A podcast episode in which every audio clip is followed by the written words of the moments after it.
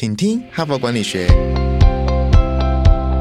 在这里，我们希望用轻松无负担的方式与你分享最新管理新知，打造属于你的哈佛 DNA。我是节目主持人杨玛丽 Mary。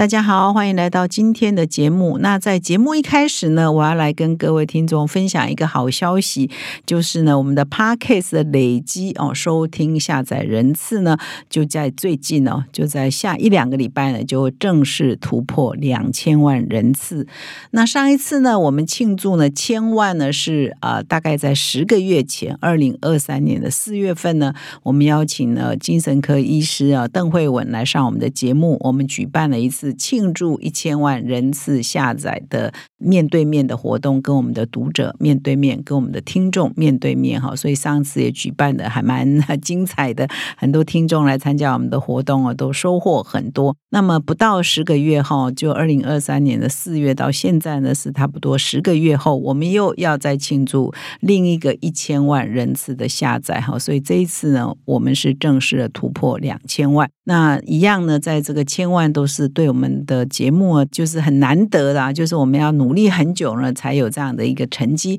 所以，我们这一次呢，就还是一样的，可以邀请我们的听众来跟我们一起同欢同乐，一起见面。我们都是在空中相会嘛，希望有机会呢，可以实体面对面。所以，我们的活动办法跟参与办法呢，请到我们的说明栏点击我们的连接，你就可以报名，或者是提问题给我们，或者有机会呢。来上我们的节目啊，所以呢，邀请听众呢跟我们一起庆祝两千万人次下载的活动，感谢。那么今天呢，在农历过完年后第一周哈，过完年后第一个上班周哈，来跟各位分享的主题是突破你的专业陷阱哦。就是说，我们常常呢在呃职场上靠我们的专业为生，专业如果很好很棒，我们就走路有风哦。专业就是作为我们最好的后盾，可是也要小心哦。如果你的专业让你的啊，比如说自大了。傲慢了，不再学习了，或者自以为是了，哎，那就是一个专业的陷阱哦。所以我们的专业呢，事实上可能是停留在某一个领域内，不一定所有行业你都懂，或者是在此刻你可能很厉害，那不代表明天你拥有这样的本事，明天持续很厉害哦。所以专业呢是要不断的精进的，千万不要一时呢觉得我我现在很棒，我现在很好，我就永远这么棒，我就永远这么好，那是不一定的哈。因为大家一直。都在属于一个动态竞争的一个环境嘛，所以呢，这一整周呢，我就来分享这个题目，别让啊你的专业呢，让你陷入你的专业陷阱。那今天呢，我第一篇要分享的是：专业会让你盲目吗？这个标题相当有趣哈，稍后我就来进一步跟各位听众分享。哈佛商业评论在二零二四台北国际书展开跑喽！二月二十日到二十五日，欢迎到世贸一馆远见天下文化 B 三零一摊位，找到哈佛商业评论的工作同仁，喊出通关密语“哈帕两千万”，即可现场任选一本杂志带回家。书展现场订阅还有额外加码的礼物哦。若您没办法来到现场与我们相见欢，线上书展也正同步进行中。现在订阅一年即加赠两期，再送职场成功必备好书六选一。现在就点击说明栏链接，立即订阅。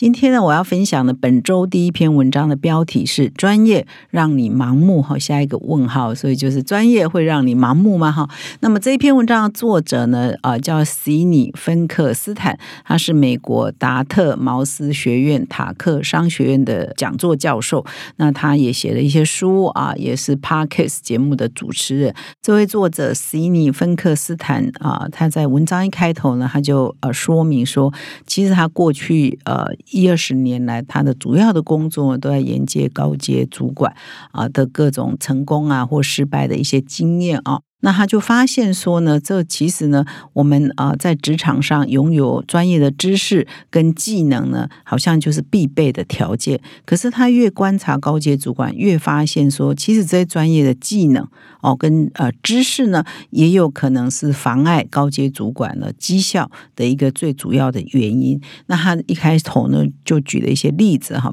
那他这里呢，就举了很多故事啦。我先举其中一个故事，我觉得听起来还蛮有趣的哈。他举了一个啊，美国的准将哈。所谓的准将呢，我特别去查，就是说他的呃官阶呢，就是军衔、军方的头衔嘛，他是介于上将。跟少将之间哈，就类似我们的中将吗？哦，这个我不是很懂哦，所以准将哦，翻译起来叫准将，就是有一个美国的准将呢，他叫马修伯德瑞，那他是美国的国土安全应变中心的负责人啊，所以他的位阶是很高的，所以就可以想象哦，就是呃，发生国家发生重大的一些危险的时候、危机的时候呢，可能这个准将哈马修伯德瑞就是用上他最好的时候。所以，当二零零五年八月 Katrina 飓风呢袭击美国 New Orleans 市的时候呢，我不知道各位听众还记不记得这一段哈？那个时候媒体报道非常的多，那个时候我们在台湾呢也都在关注这个 Katrina 飓风呢对 New Orleans 的影响哦，很多的呃街道都被淹没，很多人都无家可归，而且那一次的规模相当的庞大，所以也是国际的头条新闻，连续播了很多天，一两个礼拜都大家都在。关心这个 New Orleans 后续呢要怎么样复旧哈？怎么样恢复救灾的进度？恢复的进度？所以这个马修伯德瑞他身为国土安全应变中心的负责人，当然这个伟大的这个呃救灾的任务呢，就落在他的身上。那他那个时候呢，已经有超过三十年的经验了，而且也曾经负责过美国海军陆战队的全国指挥中心。所以，当呃监督 Katrina 飓风怎么应变、怎么救灾、怎么复救这个任务掉到他头上的时候，他那个时候也曾经接受过访问，说啊，这个呃救灾的工作我非常的驾轻就熟哈。但是呢，后来呢，呃，大家在回顾说，哎，这个呃，伯德瑞啊，这个卡马修伯德瑞，他在救灾的时候，到底有没有做到他最完美的工作？到底他救灾的过程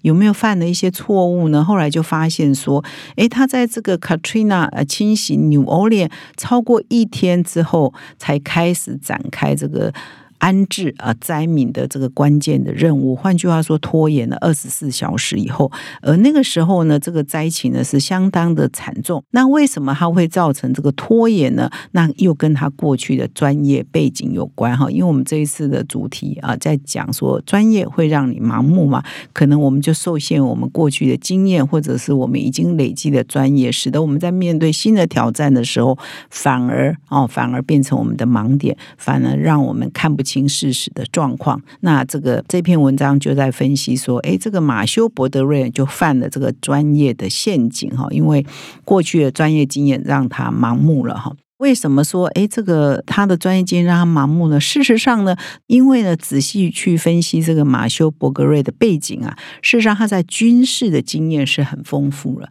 但是对民间的自然灾害的救灾呢，是几乎没有经验的哈。我刚刚有提到说他是曾经负责美国海军陆战队的全国指挥中心，他很多的任务，他过去的很多紧急任务或者是一些处理一些灾害的一些任务，都是跟军方。相关的比较多，而军方呢有他做事的方法，跟你处理一个民间啊，主要是民间一般老百姓的自然灾害，他的经验的法则，以及说你应该处理的专业呢，事实上还是有差距的哈。比如说他这边就举例，在军中哦，你每一个事情呢都要往上报，往上报，所以呢他就很自然，他做他的事情，很多情报自然就会有人去负责往上报啊，层层报上去。可是你在民建救灾，而他又是全国的救灾的这个主负责人，他以为别人都呃会处理这个资讯那一块，但事实上没有，所以很多的资讯呢就变得很混乱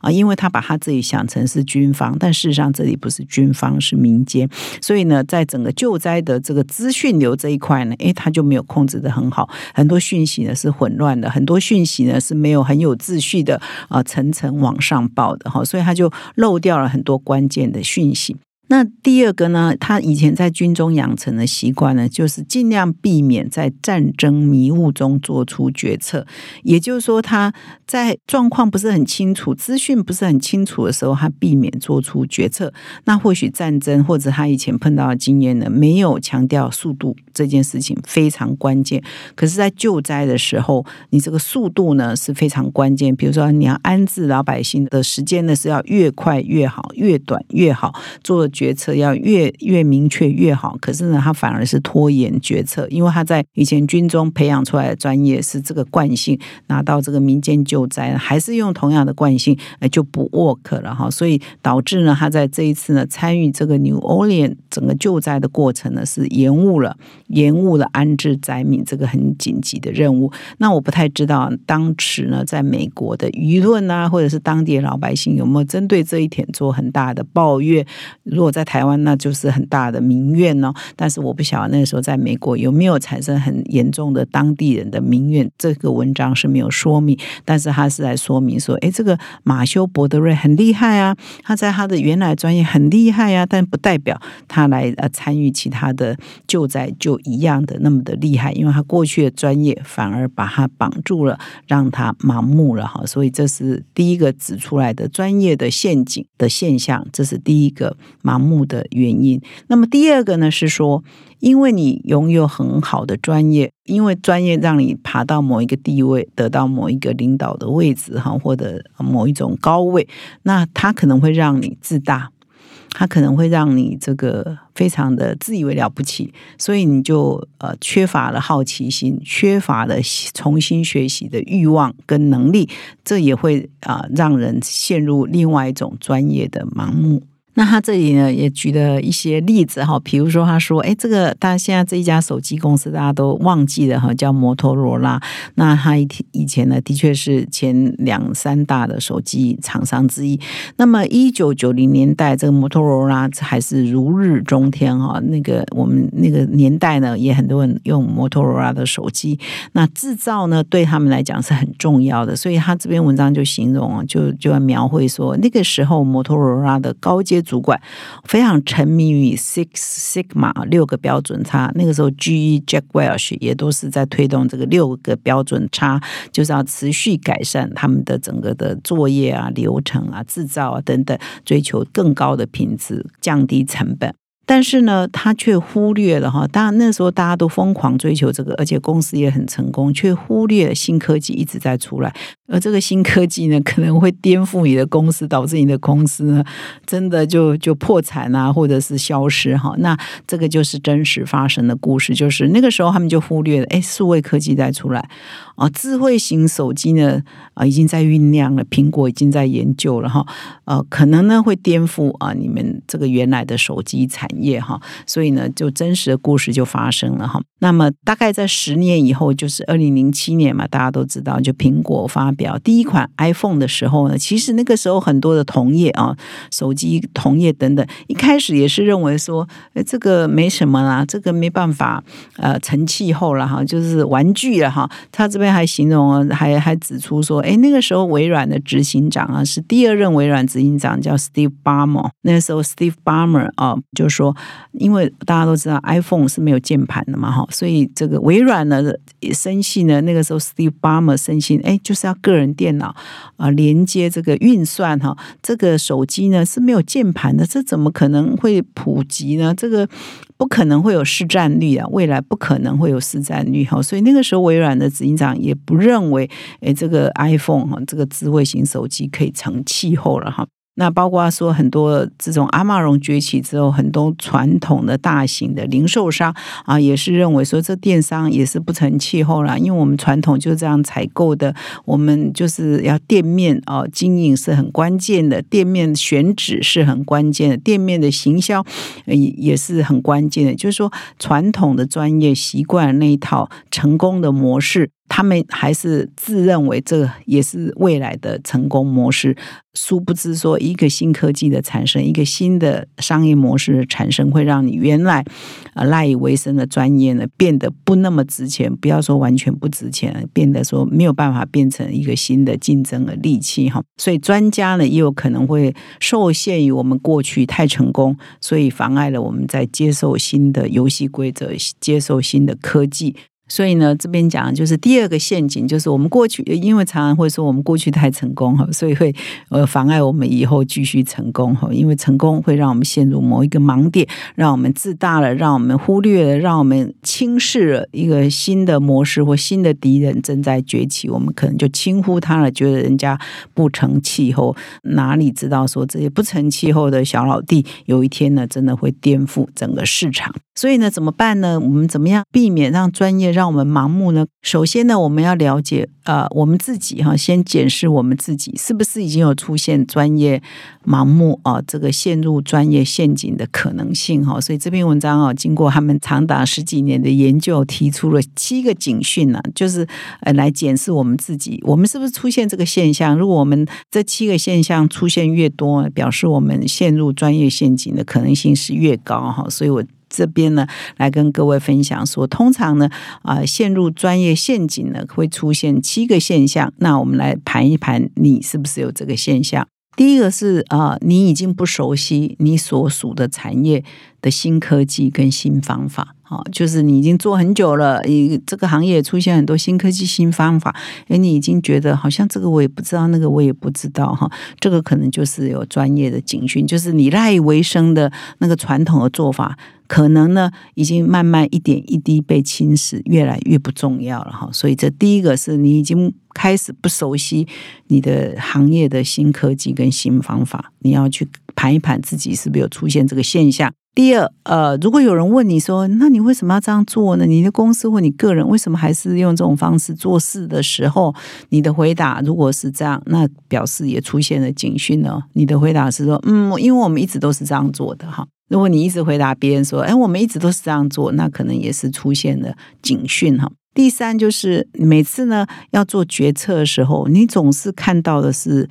风险哦，而不是机会。哎，那可能也是出现了警讯了，因为你不敢。啊，做一些尝试，你不敢冒一点点险，那表示你就是在原来的舒适圈内做决策，那这可能也是陷入你的专业盲点的一个一个现象哦。所以这是第三个警讯。那么第四个警讯就是，哎，你发现你的同事啊，都用新的方法哦，新的工具在做事，而你不是，你还是用传统的方法、传统的工具啊，那。可能也是出现了警讯哦，比如说现在很多人已经不再用 email 啦，他可能用社群媒体在沟通，用 Slack 协作媒体在沟通，用很多新的 app 在工作，而你不是，越来越多人都用新的方法在做，表示那新的方法可能更好、更快哦，更更方便，而你都拒绝去接受，也拒绝去学习，那可能你也陷入了你的专业的陷阱。那第五个呢，就是说你还是持续的用你过去习惯的方法跟战略来做事，来接受一些新的挑战，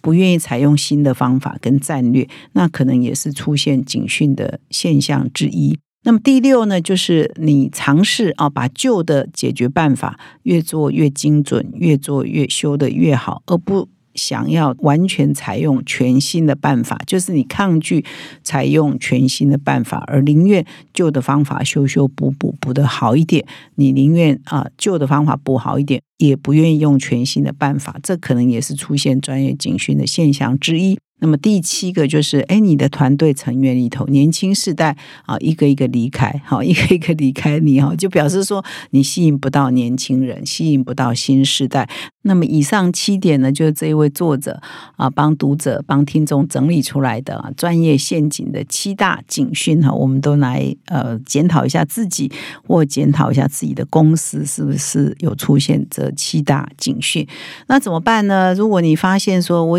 好像有。好像我一半哦，甚至更多有这个专业的陷阱哈，不太愿意冒险。很多新的事物、新的科技、新的方法，我完全弄不在哈。然后年轻人呢很少，我公司都偏中高龄，那你可能就要真的很小心。那怎么解决这个问题呢？那这边讲的一个最好的方法就是不断的、持续的。学习持续的维持成长心态，保有这个你当初呢入这一行的初心哈，你为什么要入这一行的那个好奇心跟初心，永不停止的学习的与成长的这个欲望呢，跟这个企图心呢，一定是要有的，这是解决我们专业盲点最好的方法。那么今天呢，我先分享到这里，就是我们要如何判断自己是不是有专业的盲目，有七个警讯。那么明天呢，我会分享说，哎，这篇文章的下半部说，当我们出现了专业盲目的警讯的时候，我们呢要提醒自己。要如何重新呢？啊，走在这个学习跟成长的道路上，是有四个方法哈。这篇文章提供了四个方法，我明天呢进一步来跟各位做分享。所以明天一定要再回来哦。感谢你的收听，我们明天再相会。